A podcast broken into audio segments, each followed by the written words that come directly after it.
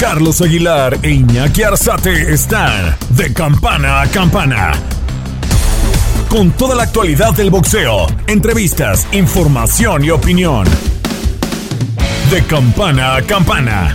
Hola, hola amigos de todo el universo, les saludamos con gusto a través de tu DN Radio en este podcast de boxeo que ha sido un éxito total y nos mantenemos muy muy contentos para tener celebridades del boxeo y platicar de la actualidad del mundo de los golpes. Así que saludo con muchísimo gusto Iñaki Arzate, mi compañero y amigo. Iñaki, ¿cómo está? ¿Qué tal, Charlie? ¿Cómo te va? Fuerte abrazo, fuerte abrazo a la distancia. También un gustazo estar contigo y compartiendo el ring en esta ocasión con un legendario del boxeo mexicano y también ya a nivel mundial, uno de los herederos de las escuelas mexicanas del boxeo que estaremos platicando con él y te lo dejo para que lo presente, Charlie. Eh, definitivo, la verdad es que me parece que es una leyenda viviente que es Don Nacho Beristain, así que Don Nacho, Salón de la Fama del Boxeo, uno de los múltiples entrenadores eh, con eh, una cantidad gigante de campeones del mundo, ya platicaremos de ello. Don Nacho, ¿cómo está? Le saludo con gusto.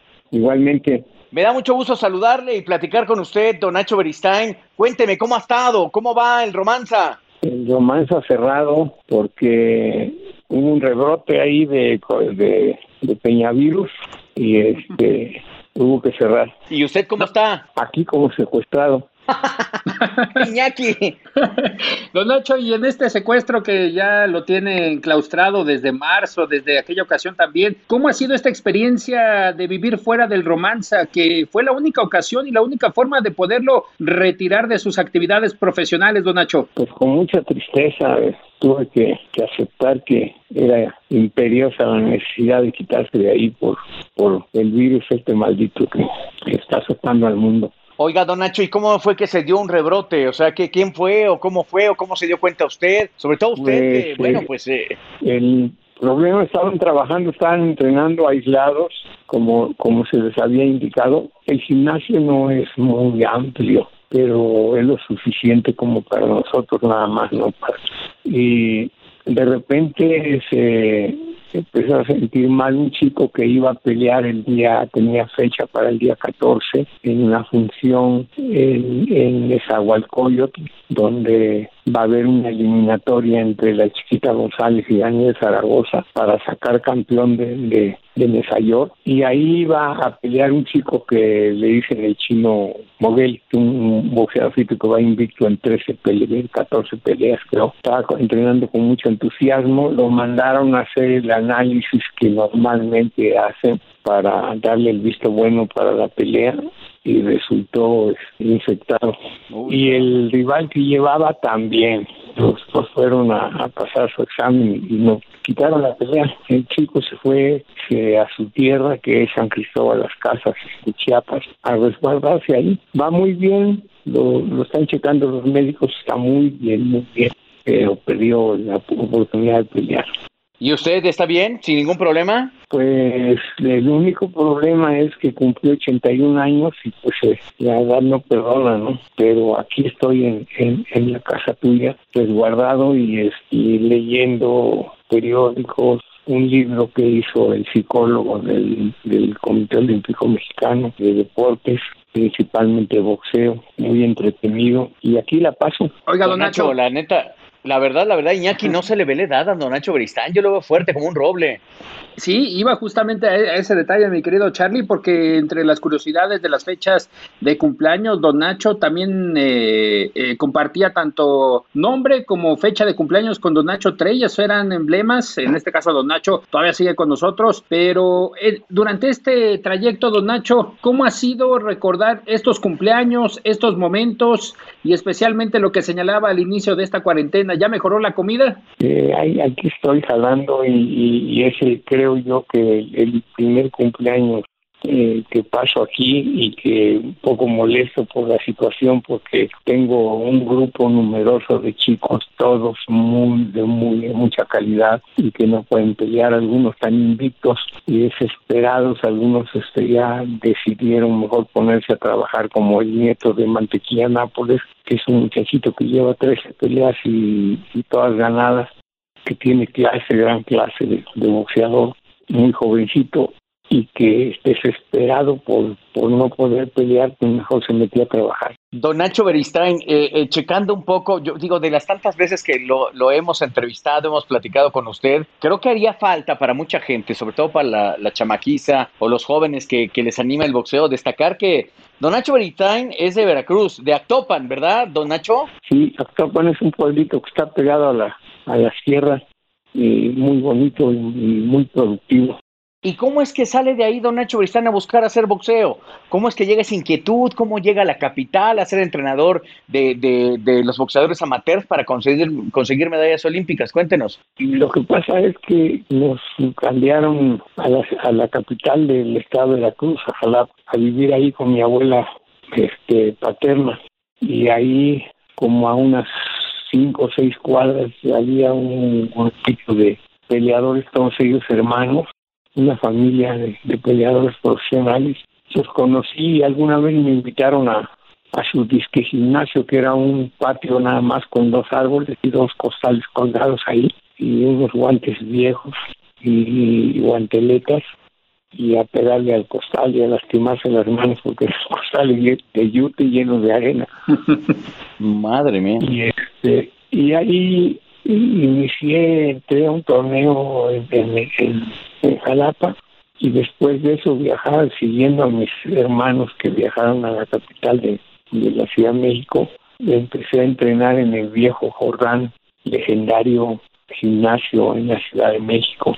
Después de algunas peleas estuve ahí con mi primer manejador que fue el profesor Rodríguez. Eh, pasé con Cristóbal Rosas, en paz descanse y claro. estuve entrenando un tiempo, algunas peleas es que tenía una lesión en un ojo, el ojo derecho que me lastimó todo el tiempo, me estuvo dando lata, hasta que definitivamente me dijeron, me pusieron out y me retiré y estuve algún tiempo con la inquietud del gimnasio, pero como no podía asistir, eh, iba a otro gimnasio que estaba por la colonia Guerrero y una vez un amigo padre de un peleador de ahí de Tepito me pidió que entrenara a su hijo y después de algún tiempo estaba insiste, insiste, dije, bueno, vamos a ver qué, pero realmente no me atraía para, para nada ser entrenador. Veía las vicisitudes de los entrenadores que había tenido antes, como Tony Torres, el Mofles de la Cruz y todos esos entrenadores, entrenadores. Dije, no, ya no no, no me atraía. Pero empecé a ir y con el tiempo se juntaron otros chicos más en el, en el gimnasio de la colonia de Rey y me pidieron que los que los entrenara y se fueron a inscribir a un torneo que se denominó Cinturón de Oro en el Deportivo Hacienda, un gimnasio de élite de, de, los trabajadores de, de la Secretaría de Hacienda era el, el, el, jefe máximo ahí, un, un hombre que fue con el tiempo presidente del Consejo Mundial de Box, que fue el profesor Ramón G. Velázquez. Y por fortuna, no sé, Dios ha sido conmigo demasiado bueno porque así como no queriendo, ganamos el torneo que inició en, en 1959, terminó a principios de, creo, el primer pasadito del primer mes de, de 60, ganamos por equipos a un, a un equipo que increíble, era difícil ganarle porque era un equipo de con, con muy buenos entrenadores. Yo creo, pensé que fue una, una gran chiripa para nosotros ganar por equipos. Y ahí inició una carrera que me, me tiene aquí hasta ahora increíblemente ha sucedido algo increíble para mí que eh, de ahí empecé a participar en el torneo de guantes de oro, lo ganamos por equipos, el, el torneo. Uh -huh.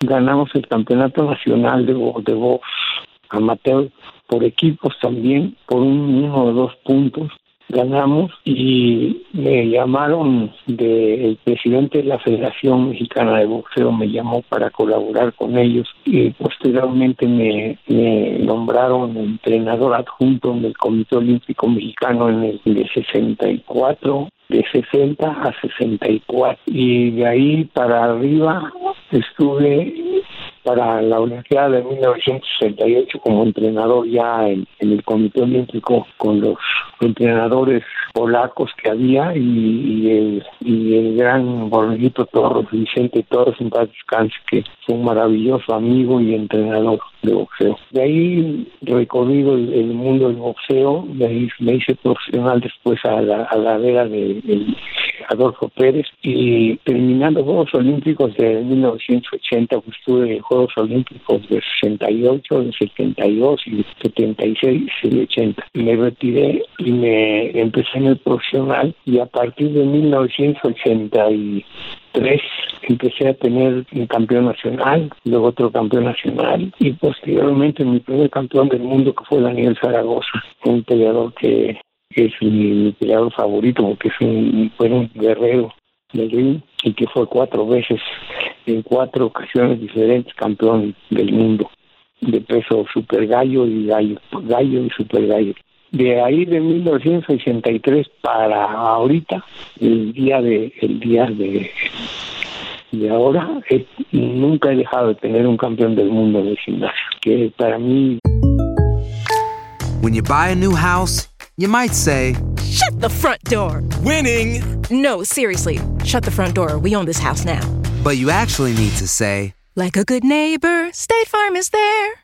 That's right. The local State Farm agent is there to help you choose the coverage you need. Welcome to my crib. no one says that anymore, but I don't care. So just remember, like a good neighbor, State Farm is there. State Farm, Bloomington, Illinois. Viene siendo, haciendo las cuentas, un, realmente un fenómeno porque eh, no ha dejado de tener campeones del mundo hasta, hasta la fecha.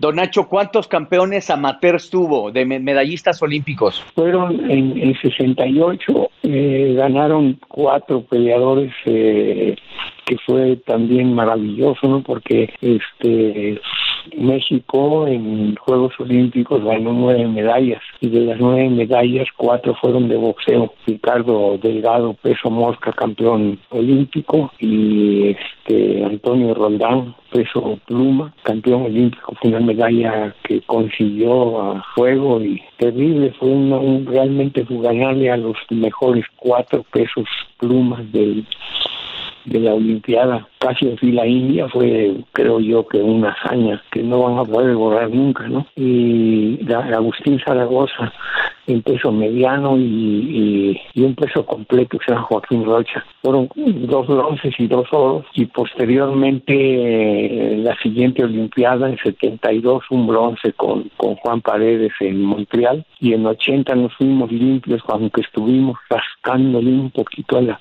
a las medallas. Eh, nos quedamos en semifinales con tres peleadores. Nos robaron descaradamente los jueces en peleas ahí, pero estuvimos a punto de, meternos a las medallas que hubiera sido a todo Y decidí, frustrado, molesto por los robos, por todo lo que pasó, decidí no, no voltear más nunca al, al, al boxeo amateur, pero después en la Olimpiada última en Brasil, un boxeador mexicano que ganó bronce en la Olimpiada estuvo entrenando conmigo. El Chino Rodríguez.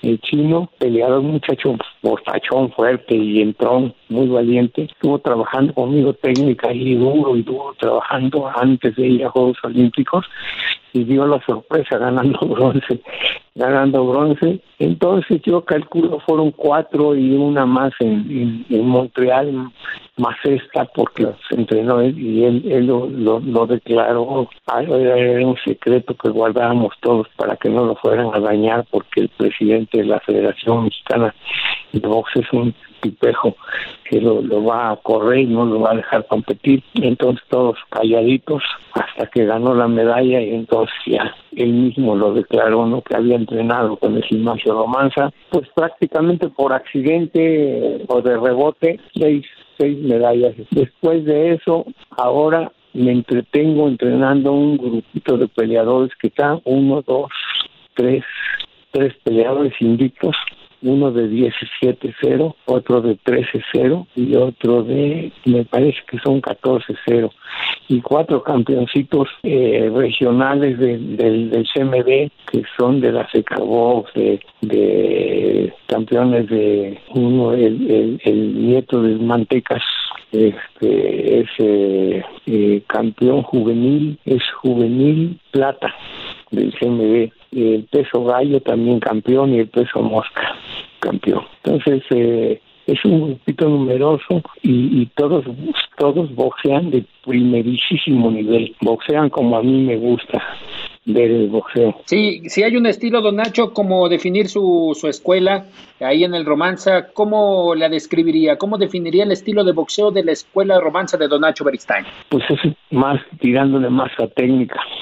Sí, ahí lo que trabajamos muchísimo es escuelita de, escuelita de boxeo y, y después eh, escuela de combate y eso nos ha dado muy, muy buenos resultados. Oiga, don Nacho, y hablando del boxeo femenil, ¿qué nos puede decir? Porque también ha tenido exponentes ahí en el Romanza. Ah, sí, varias chicas que han sido campeonas del mundo, pero este pues ya ves cómo está ahorita la situación. esta eh, Kika Chávez, que ha sido campeona varias ocasiones, está entrenando diario, entrena diario, pero pues no no sale nada. Había tenía una posibilidad de pelear con una muchacha siniesa, siniesa, no sé qué se llama, pero optaron por ponerla con ahora esa chica con otra americana porque este eh, chica no podía pasar por lo de la pandemia está ahí entrenando y esperando el momento de que tenga una oportunidad de pelear y va a pelear pues tiene bastante clase don Nacho empezaron a llegar eh, gente gente con usted a crecer boxísticamente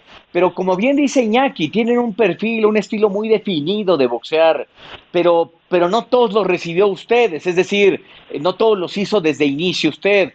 Ahí está Rafa Márquez, Juan Manuel Márquez, que usted tuvo mucho que ver. Pero, por ejemplo, llegó Ricardo López, que traía la metodología del cuyo. ¿Cómo le hizo con Ricardo? Es decir, y se parece mucho el boxeo de Ricardo al que tiene Juan Manuel. ¿Cómo le hizo para empezar No. a acoplar el estilo?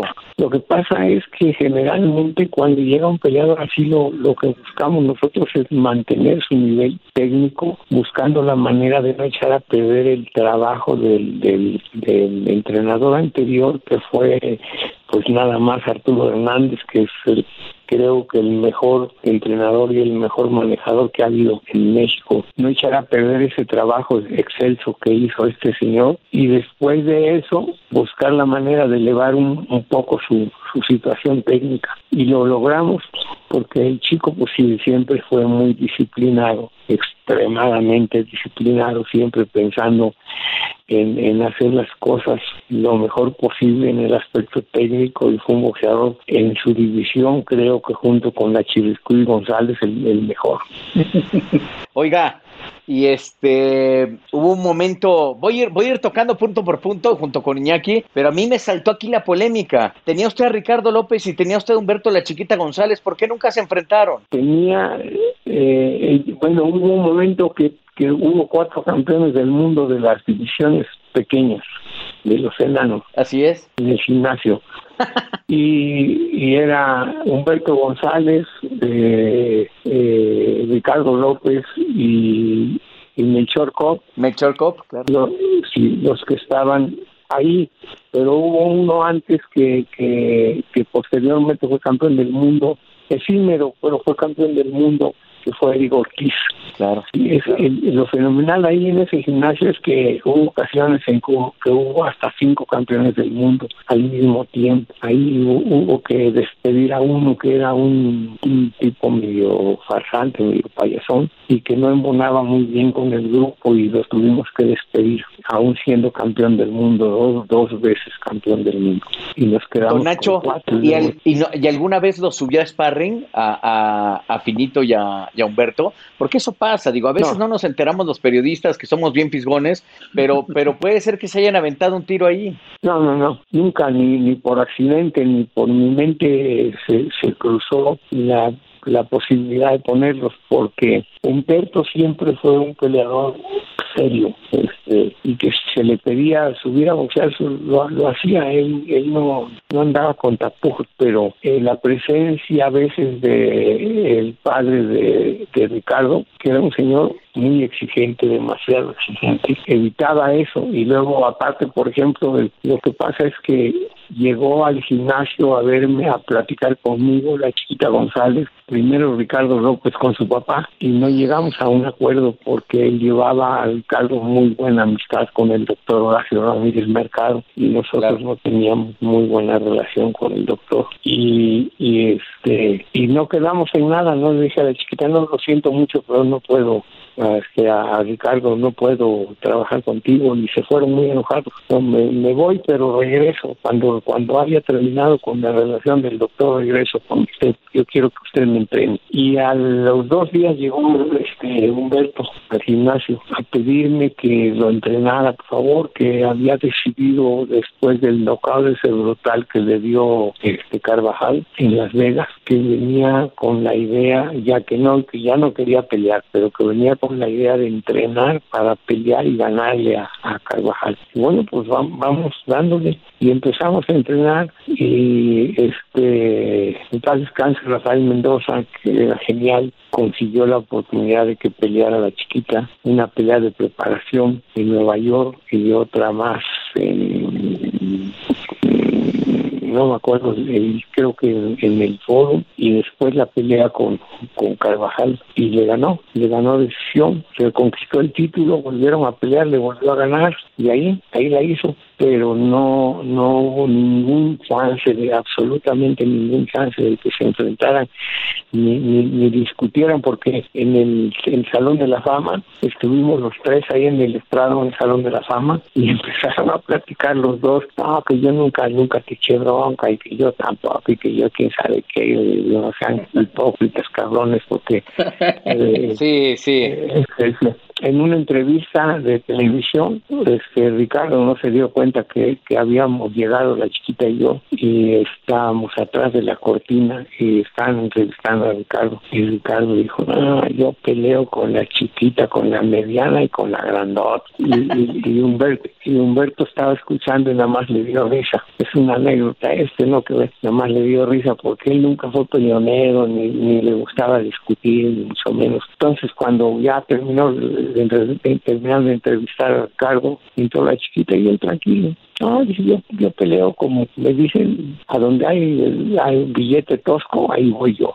Dice, pero nada más, no me mueve otra cosa más que el, el billullo. Y ahí fue todo, nunca más hubo alguien que se arrimara y dijera, solamente una vez corrieron la, la, la voz, ya retirados los dos, de que iban a hacer una pelea en Cancún. Y Humberto dijo, sí, yo le, yo voy, yo peleo, pero Ricardo que siempre más fue más, más sólido, más serio, dijo, yo me retiré y me retiré, punto final, y nunca le dio chance de ni, siquiera de, especular sobre la posibilidad de una pelea. Y los que digan que iban a pelear es mentira porque yo siempre estuve presente ahí, inclusive los entrené a los dos para pelear en, eh, la función donde la chiquita le ganó a Carvajal y, y este Ricardo le ganó a un peleador este yucateco en la Plaza México. Don Nacho, hablando de estas eh, e, estos reencuentros de boxeadores y como es el caso de Humberto y, Ricardo Finito López, ahora qué piensa de esta este reencuentro que tendrán en el ring, ya lo había comentado, Humberto Chiquita González y Daniel Zaragoza, que ya comentaban también que hicieron en alguna ocasión varias veces, hicieron varias veces sparring ahí en el gimnasio Romanza. ¿Qué nos puede decir de esos capítulos que se vivieron? No, no, no, no, no, no, no, no, En el Romanza no. Boxearon en el gimnasio Margarita, en donde fuimos invitados por Lupe Sánchez, paz descanse, que era el maneja, era el manejador de, de la Chiviscuil González. Y este, y, y nosotros íbamos ahí con, en paz descanse con Gilberto Román, y cuando Gilberto Román noqueó a la chiquita González entrenándonos, nos corrieron inmediatamente de ahí.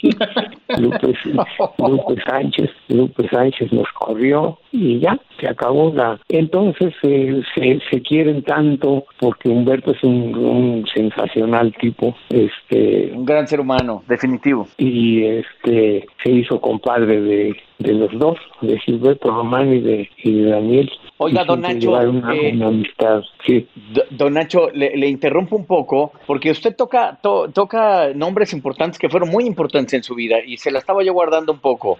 Eh, usted tuvo polémicas durísimas con, eh, con la Cobra Mendoza y ahora veo que lo trata muy bien.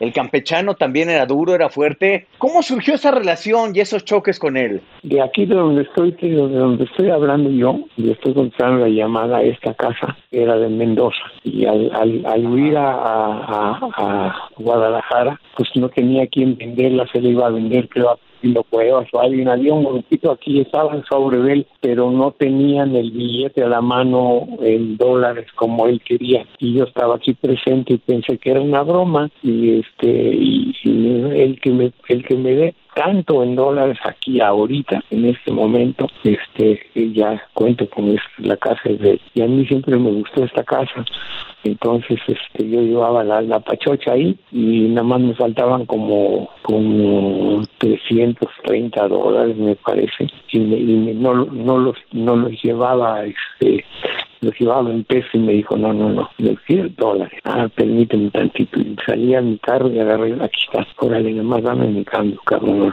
Y agarró, agarró, la, agarró la lana y me dijo, está hecho. Esto le digo, un, un, un tipazo, ¿eh? Porque a los cuatro o cinco días vamos al con el notario, fuimos, eh, papeles, todo, ya se acabó. Esta es mi casa. Ah, me dijo, dame chance de, de vivir aquí uno un mes porque tengo problemas de no sé qué. Dije, no hay problema, pues la casa puedes vivirla tres meses si quieres porque yo no la ocupo. Ya después eh, que, que la dejó sola, se la presté a, Gilberto Román. Aquí vivió Gilberto Román como un año y ahorita estoy contestando tu entrevista de aquí exactamente de la casa, de la sala donde vivía el, el Rafael Mendoza. Terminamos un poquito mal porque por salud mental no, no te quiero platicar, no te puedo comentar, pero hicieron hicieron algo que me molestó muchísimo, que, que, que yo vi que no era no era correcto lo que habían hecho y este y decidí en un momento dado darle aire. Don Nacho, perdón que me meta un poquito, Iñaki. Sé que estamos compartiendo la entrevista, pero esta quiero meter justamente eh, eh, el momento por lo que representa para Don Nacho. Don Nacho, habló usted de Gilberto Román, pero al mismo tiempo, por ahí de 1979-80, usted tuvo la pérdida de su esposa y de su hijo, y también tuvo la pérdida de un grande como, como el cachanilla Gilberto Román. Cuéntenos un poco de cómo se recupera de esos momentos, Don Nacho.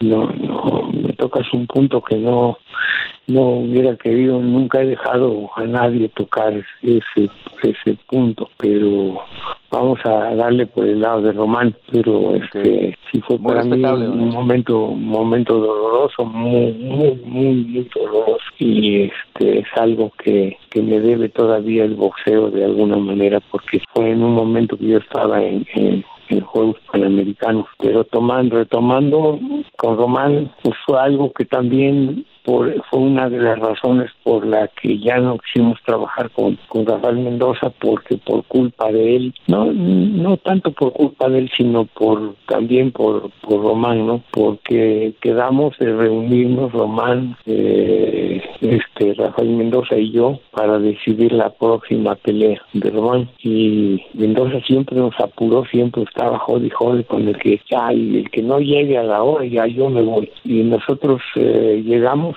y, y, Mendoza no llegaba, no llegaba y este y Román se salió, se fue y, y molesto y por ahí se encontró algunos amigos, decidieron agarrar la, la jarra y se fueron a Acapulco y fue cuando el accidente. Y Mendoza hubiera regresado al- a la hora que quedó, yo creo que el destino no, se- no se hubiera jugado ese, problema que se suscitó y falleció Román en ese accidente. Eh, Zaragoza y yo estábamos muy, muy compungidos, muy molestos con esa situación y ya cuando, cuando vimos la oportunidad, pues platicamos con, con Rafael y le dijimos que ya era suficiente.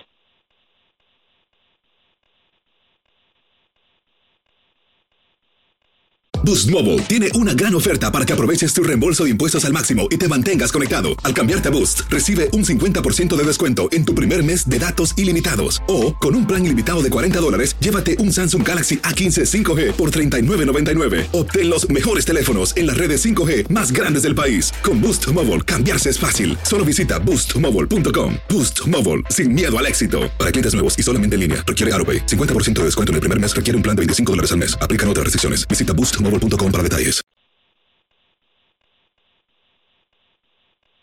Y don Nacho, hablando de este acontecimiento con Gilberto Román y de ahí también el origen del gimnasio Romanza con Dani Zaragoza, este capítulo que nos acaba de relatar, ¿qué le dejó para el futuro? Es decir, en el trato a sus boxeadores, en el trato con terceros, en el boxeo, ¿Qué le dejó de aprendizaje para que no se volviera a repetir? Pues no, mira, eso que sucedió fue realmente una, una este, violación a la, a la disciplina, a lo que marca realmente la presencia de Nacho Beristain en el gimnasio Romanza. Todos tienen que estar sometidos a una disciplina férrea, casi militarizada pero es la única manera de conseguir lo que hemos logrado durante el tiempo, tantos campeonatos del mundo, por la disciplina, porque es lo que está sucediendo ahorita con el nuevo grupito de chicos que están entrenando en el gimnasio. Los que se han disciplinado han tenido éxito. Por ahí una medallita de un chico que, que fue a competir al, al, al Mundial de Cadetes y ganó bronce. También buscando la posibilidad de, meterse a las medallas más mejores, este, le impidieron por, un robo porque le tocó pelear con el con el ucraniano que era el local y le quitaron la pelea y, nada más logró bronce. Ahí está peleando el muchachito, es un excelente peleador, pero le falta un poquitito madurar para pensar en, en el asalto al, al, boxeo americano junto con todos sus compañeros porque el, el nieto del Mantecas este Nápoles es eh, me parece un un excelente peleador peso ligero. Don Nacho, eh, revisaba yo, hice mi tarea, me puse a investigar de usted de tantas conversaciones que hemos tenido, pero no logro, no, no logro tener el número. ¿Cuántos campeones del mundo ha tenido? Eh, la gente habla y dice muchas cosas y a veces veo, yo estaba leyendo un libro aquí muy bonito, un libro que hizo el, el psicólogo del deporte en el Centro Olímpico, aproximadamente como unos 28 entre 28 y 29, realmente no recuerdo porque como que me da cábala que me, a ver, hazme la relación aquí en y, y ya me pasó dos veces que he ido tantos y he ido a, Nueva York, por ejemplo, y perdí una pelea. Y, voy a a Buenos Aires y me roban una pelea y pierdo otra. Y, ya no podía tener un campeón del mundo hasta que voy a, nuevamente a, Inglaterra y corono al, peso super gallo pero como 28 y uno más que le dicen el muecas Solís, que accidentalmente yo estaba en la arena cuando peleó por el título con un negrito ahí y el padre de él, un señor muy simpático, muy buena persona, el señor me fue ahí y, me lo presentaron y me dijo, le voy a pedir por un favor muy grande. Tiene chance, por favor, suba con mi hijo, dígame cuánto me cobra porque lo dirija en la esquina, este, va por el campeonato y, no quiero que me lo vayan a joder, va con ese negro que es muy difícil. Y le dije, no, pues no tiene usted dinero para pagar. dijo, no, no, no me diga eso, si no, pues ahorita con mis amigos, tengo varios amigos aquí que vienen a ver a mi hijo pelear, yo junto una gana y le pago. Bueno, vaya y júntela y viene luego. de broma y, ya subí con, con su hijo y, lo coronamos campeón, ganó por local técnico, faltando un minuto para terminar la pelea. Y se llama el Muecas Solís. Va el Muecas Arzate. Venga, el, el, muecas, el Muecas Solís. El Muecas Solís. Ah, Oiga, don Nacho. Es, es, paisano de Carlitos. ah, ¿por qué? Cuénteme. ¿Es yucateco? Yucatuercas, sí. Eso, yucatuercas, bien, por mis paisanos. Oye, don Nacho, y toda la herencia que tenemos de ustedes sobre los conocimientos de, del boxeo, la forma de entrenamiento, ¿a quién se las ha ido pasando? ¿Quiénes han sido los herederos de este gran conocimiento de Nacho Baristain? Porque conocemos a varios de los que están ahí en el gimnasio de Romanza, el Marvin, eh, eh, el Pelón Oscar, Pero ¿a quién, a quién se los va heredando, don Nacho? Mira, hay gente que es cerca, es difícil, demasiado pendejos, muchos me da mucho coraje porque van a, van a vivir de esto tienen que vivir bien. Sin embargo, hay algunos que se han ido porque les lavan el cerebro. Te platico, son historias de, de gentes, de chicos que pudieron haber llegado a hacer algo y no lo hicieron. Por ejemplo, tenía un entrenador, un entrenador ahí buenísimo, pero buenísimo. Y trabajando lo retiré yo del boxeo porque tenía un, un, problema de congénito en una, en una retina y decían los médicos que probablemente se le podía desprender. Entonces dije, no, antes de, vamos afuera. Y, y lo retiré del box y lo dejé como entrenador e hizo una gran labor que se apira Castrejón, es un muchacho que ahora vive, es como, como gabacho, vive en Gabacholandia. este y lo preparé muy bien, muy bien, trabajó conmigo mucho tiempo, es, me parece que sigue siendo un gran entrenador, no ha, no, ha logrado hacer nada porque antes de vino un pinche rival de esos que hay muchos en el boxeo y le lavó el cerebro y le dijo, hombre, estás trabajando para este, todos los campeones del mundo que, que con los que has trabajado prácticamente los has hecho tú, no hombre, vente, este güey nunca va a volver a tener un campeón del mundo, te voy a llevar, le pagó su boleto, le, le, le, engañó que le iba a sacar su, su residencia permanente y se lo llevó. Y una me habló y me dijo, hola, me hizo disculpen, y sacaron un papel ahí, un, un periódico donde decían ¿no? el, el, hacedor de campeones que tenía Nacho Beristain ahora en la actualidad está aquí. Y lástima porque Beristain no va a volver a tener un campeón del mundo.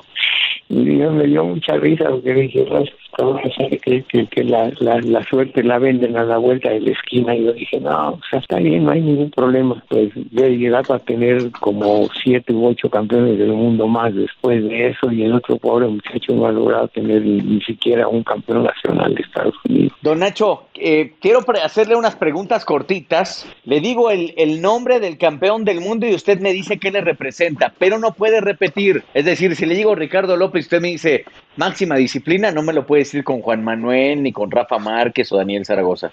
¿Le parece? ¿Está sí, listo? A ver si puedo. Okay. A ver si puedo, porque ah, claro que sí, no me diga eso. Si no, ahorita nos echamos unos mezcales y usted saca todo lo que trae. ¿eh? Porque No, yo me acuerdo que allá en eh, Filipinas... eh, ese No sé cómo llegó un mezcal a- no sé cómo un mezcal llegó a Filipinas, pero habló usted hasta de más, ¿eh? Ah, no es cierto. No, no, no, el que el- los que hablaron, los que hablaron, los que hablaron de más fueron Beltrán y, y su, su sobrino y usted, porque yo no pruebo una gota de alcohol.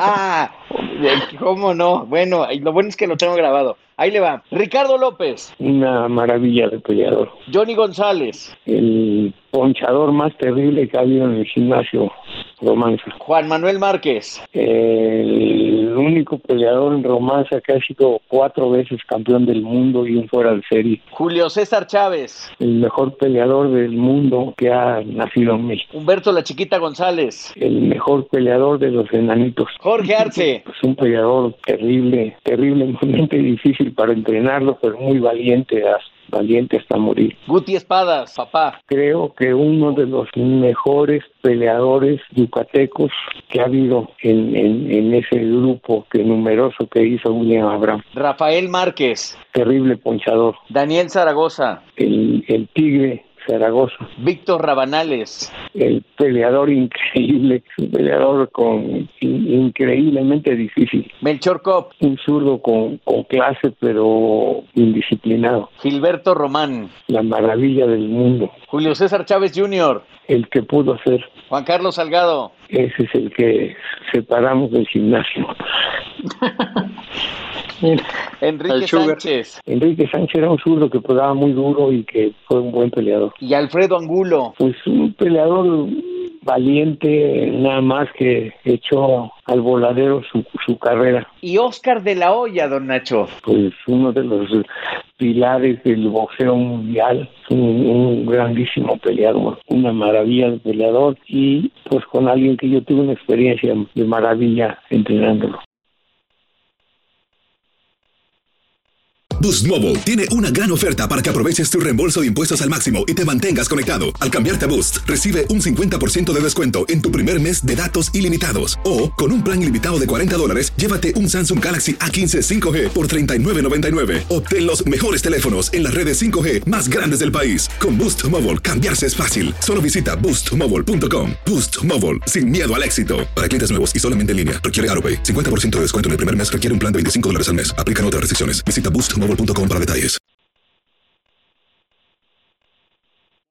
Don Nacho, y como esa anécdota que nos comentaba del Muecas, ¿hubo alguien más que le pidiera, que le suplicara que estuviera en su esquina entrenándolo y que al final de todos estos que han nombrado con Charlie lo llevó a un campeonato mundial? Híjole, me, me haces la pregunta y me agarraste en el offside, necesito necesito este darle una vuelta ahí, pero varios peleadores en alguna de alguna manera me pidieron estar con ellos, pero era, imposible. Por ejemplo, alguna ocasión llegaron unos tipos a, a, pucharme para que entrenara a un peleador argentino que se llama este a ver dame el nombre de los Maidana y cuando ya les había dicho que sí, tuve un problema muy, muy, grave y me, me dijeron que estaba este chino Maidana tal vez para pelear con Juan Manuel en alguna ocasión y les tuve que decir que no. Y luego los argentinos son muy muy este vengativos porque cuando llegué a Argentina me reventaron la madre como en coro como mil gentes en, en una función de box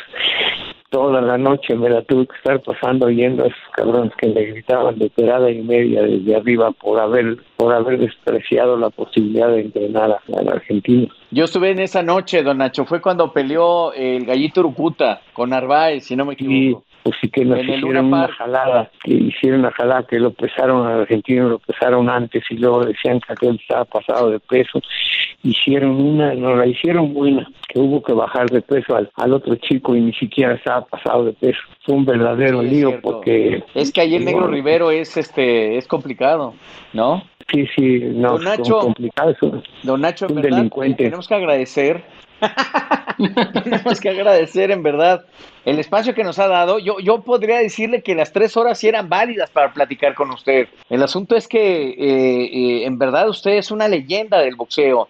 Yo tengo que agradecerle, Iñaki, te lo platico a ti, a la gente que nos escucha, y, le agradezco a don Nacho, porque desde que me inmiscuí en el mundo del boxeo, siendo muy chavalín, 17 años más o menos, don Nacho siempre me recibió muy bien en, los gimnasios, siempre, siempre me, dio la posibilidad de estar cerca de los campeones, como Ricardo, como Humberto, como Daniel Zaragoza, como Juan Manuel Márquez, eh, como Johnny González, ahí estuvimos eh, trabajando de cerca nunca me dio un no y siempre incluso le tengo que agradecer que me dio un trato especial porque hacía yo y me reservaba un lugar especial para estar dentro del gimnasio, cosa que no sé si siga haciendo ante el crecimiento de la prensa, pero siempre, incluso cuando yo le decía, oiga, don Nacho, ¿me deja entrenar? Pásele, venga a darle aquí.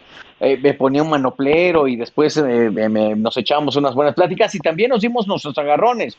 Nos dimos nuestros agarrones cuando perdió Urucuta, nos dimos nuestros agarrones cuando yo le dije que él comía pepitas y al travieso le metían moquetazos por todos lados. Y también cuando Oscar de la Hoya perdió con Manny Pacquiao, lo critiqué y pero siempre es un hombre que te da la cara, eh, siempre es un hombre que está dispuesto a platicar con Eduardo Lamazón y más perezas, porque también traían sus llegues, don Lama y, y don Nacho. Y al último, ver platicar estas grandes leyendas para mí es un goce, pero al mismo tiempo es un agradecimiento porque sus anécdotas, sus experiencias me han hecho crecer como periodista y seguramente te ha pasado a ti, Iñaki. Entonces, don Nacho, yo le agradezco de verdad eh, eh, y le pido por favor se mantenga al tanto porque lo vamos a estar molestando para hacer este programa de boxeo que tiene realmente una gran fanaticada, no solo en México, en los Estados Unidos y en donde hay boxeo, les gusta este espacio. Entonces, en verdad le agradezco muchísimo y le mando un gran saludo. igualmente, Carlitos. Y, prueba el, el, este la bebida esa de tu de tu estado no, no tú, tú eres yucateco pero tomabas qué cómo se llama ese eso que tomabas que dices yo tomo mezcal y xtaventún también.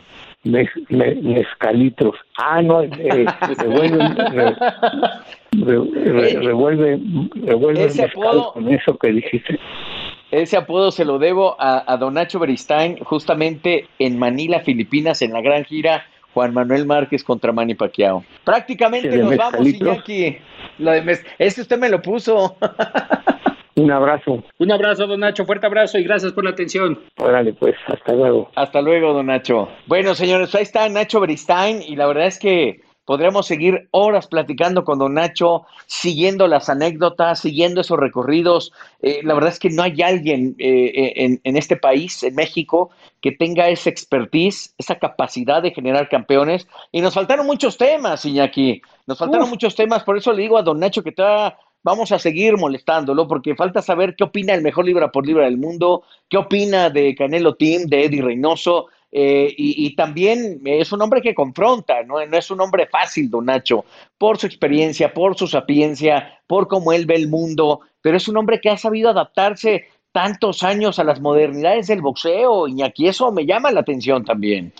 Concuerdo, y, es que han sido infinitas las personas que han pasado por el romance, mi querido Charlie, tanto compañeros de medios de comunicación como los mismos boxeadores y los mismos exponentes que vienen de Asia, de Europa, buscando literal en la red, poniendo gimnasio romanza y le caen a Don Nacho Beristain y le dicen de una u otra forma se le dan a entender que quieren que lo entrenen. ¿Por qué? Porque así de grande es la, fama de Don Nacho Beristain arriba del ring. Sí, eh, y, tienes toda la razón, entre japoneses, colombianos, eh, por supuesto argentinos, eh, rusos, yo he visto ahí, ha pasado una cantidad de personalidades enormes, vaya, y eso habla un poco del, de la sapiencia, él es un hombre que lee mucho, pero al mismo tiempo parece hermético. Cuando le encuentras la forma, logras platicar con él, salen verdaderamente momentos virtuosos en la vida de, Don Nacho Beristain. Eh, nos tenemos prácticamente que despedir. Yo no sé qué vamos a hacer con este podcast, porque el resultado es más largo de la historia, de la historia de los podcasts, la verdad.